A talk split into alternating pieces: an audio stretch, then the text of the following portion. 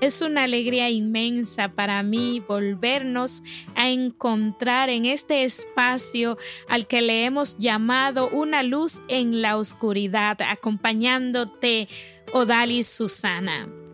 Hoy vamos a hablar de cómo mantener una vida llena de luz, porque qué difícil es caminar en oscuridad.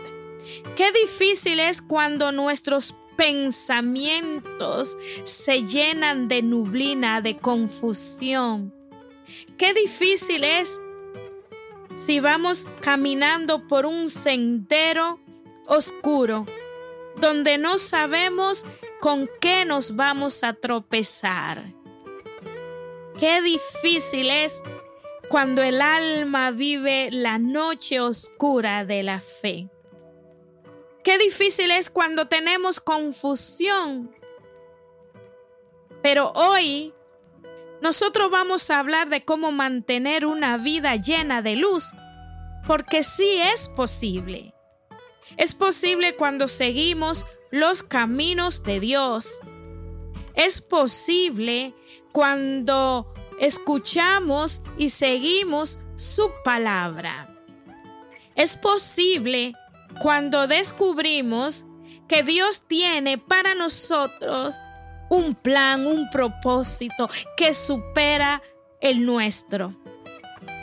No son pocos los pasajes y enseñanzas bíblicas que nos hablan al respecto, por lo que podemos conseguir en ellas un apoyo y una guía para ir por este camino. Hoy me complace hablarte sobre algo tan importante como lo es conservar una vida llena de luz. Y lo vamos a hacer siguiendo al apóstol Pablo en la carta a los romanos en el capítulo 13, versículo 12 al 14. Así que quédate aquí en una luz en la oscuridad. El primer paso que debemos tomar para vivir una vida llena de luz es desechar toda obra proveniente de las tinieblas. Pero ¿cómo es eso? ¿Cómo sé yo cuáles son las obras provenientes de las tinieblas? Pues vamos a tratar de verlas y a permitirle al Espíritu Santo que nos la vaya revelando en la medida que reflexionamos. No hay dudas. Despojarnos o dejar a un lado las obras de las tinieblas es primordial para mantener una vida llena de luz. Sin embargo, es la búsqueda de esta luminosidad la que mantendrá alejada a las tinieblas. Aquí hay una clave ya. Cuando busco la luz, las tinieblas tienen que alejarse de mi vida. Y la luz la vamos a encontrar por el don de la fe en Cristo. Por eso, si te has preguntado, sobre cómo desechar las obras que no corresponden a Dios, lo que debes hacer es comenzar por iluminar tu vida con el interruptor adecuado. En este caso, la llave es la Biblia, todo aquello que te acerque al Señor, la oración, la Eucaristía, el don de la caridad, el amor. La carta a los romanos en el capítulo 13 nos dice que la noche ya está avanzada y al acercarse el día debemos desechar toda obra de las tinieblas. Así que le vamos a pedir al Espíritu Santo que desde ya empiece a iluminar nuestra vida, nuestro entendimiento, nuestro corazón y nuestra mente para ir descubriendo esas zonas de oscuridad en la que aún andamos metidos. Otra parada que podemos hacer, otro punto en el que nos vamos a detener es que podemos vestirnos con las armas propias de la luz, nos dice el apóstol.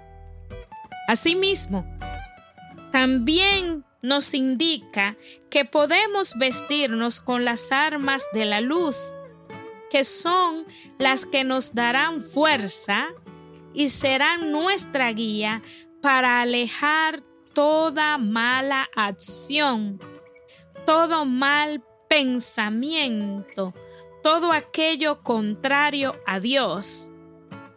Las palabras de la Biblia y sus enseñanzas son en sí mismas una armadura para iluminar un mundo y una vida oscura. Es decir, que desde el momento que toma la sagrada escritura en tus manos, desde el momento que invocas la presencia del Espíritu de Dios, en el momento que le permites a Dios hablarte a través de su palabra, ya está iluminando tu vida. Ya estás obteniendo una protección que influye e inspira tus pensamientos, tus actitudes y tus hechos, siendo Dios la fuente única de esperanza, siendo Dios la fuente única de paz y de alegría.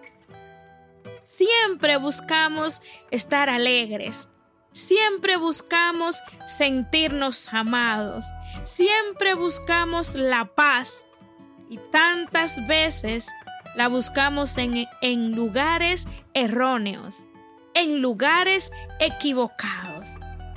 La paz, la alegría, el gozo, la salvación, el amor lo encuentra en Dios a través de una vida de oración y de su santa palabra y la vida comunitaria y sacramental.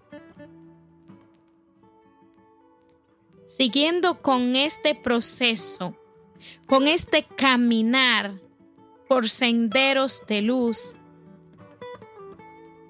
uno de los pasos siguientes es andar por el buen camino, lejos de escenarios negativos. Tú y yo sabemos cuáles son esos escenarios negativos a los cuales debemos de apartarnos de huir lejos. En el momento de la oscuridad o cuando la noche está ya avanzada, debemos andar como en el día. Es decir, siempre debemos ser honestos. Siempre debemos evitar desde las glotonerías hasta las borracheras los encuentros o contiendas, así como la envidia, deben quedar fuera de nuestra vida. Y lejos la lujuria, lascivias. Debemos mantenernos alejados, dice el apóstol, sabiendo diferenciar entre lo que es honesto y el mal camino. Es un paso esencial para construir en Dios esa vida de luz que buscamos y que Él pone a nuestro alcance. En esta última paradita de fe, como le podríamos llamar, me quiero detener un poquito en esta recomendación del apóstol que nos vistamos del Señor cada día. Que al andar como en el día, de forma honesta, evitando todo aquello que nos aleja de la luz y del bien, debemos vestirnos del Señor Jesucristo, evitando así proveer para los deseos que son de la carne. Pero, ¿qué quiere decir vestido del Señor cada día? ¿Qué quiere decir revístanse del Señor Jesucristo? Sencillamente es seguir por su camino, sin mentir, dominando la ira, no diciendo malas palabras. Yo creo que es el momento de detenernos y de evaluar un poco nuestra propia vida. ¿Estoy mintiendo en este momento? ¿Me dejo dominar por la ira? de frente a mis hijos, a esposo, a mis hermanos de la comunidad. ¿Cómo son mis palabras? ¿Pronuncio malas palabras o insultos? Hoy nos dice el apóstol que para revestirnos del Señor Jesús cada día tenemos que evitar mentir, dominar la ira, no decir malas palabras.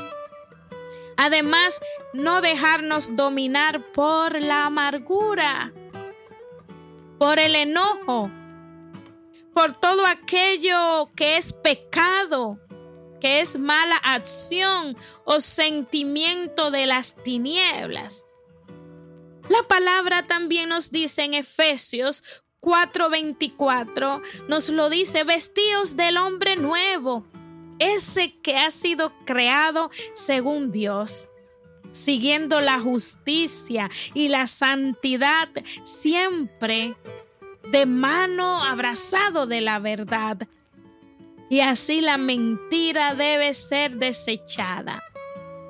Una nueva vida en Cristo. Con las escrituras y con Él mismo como guía, como respuesta, tú y yo podremos mantener una vida llena de luz, despojando de todo lo que es malo y permitiendo a nuestro corazón ser misericordioso permitiéndole a mi corazón perdonar a los otros, permitiéndole a la vida ser benigna unos con otros y a los ojos de Dios.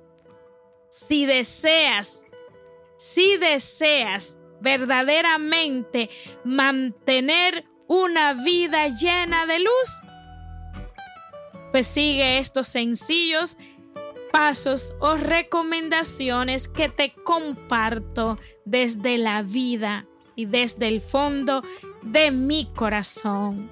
Bendiciones.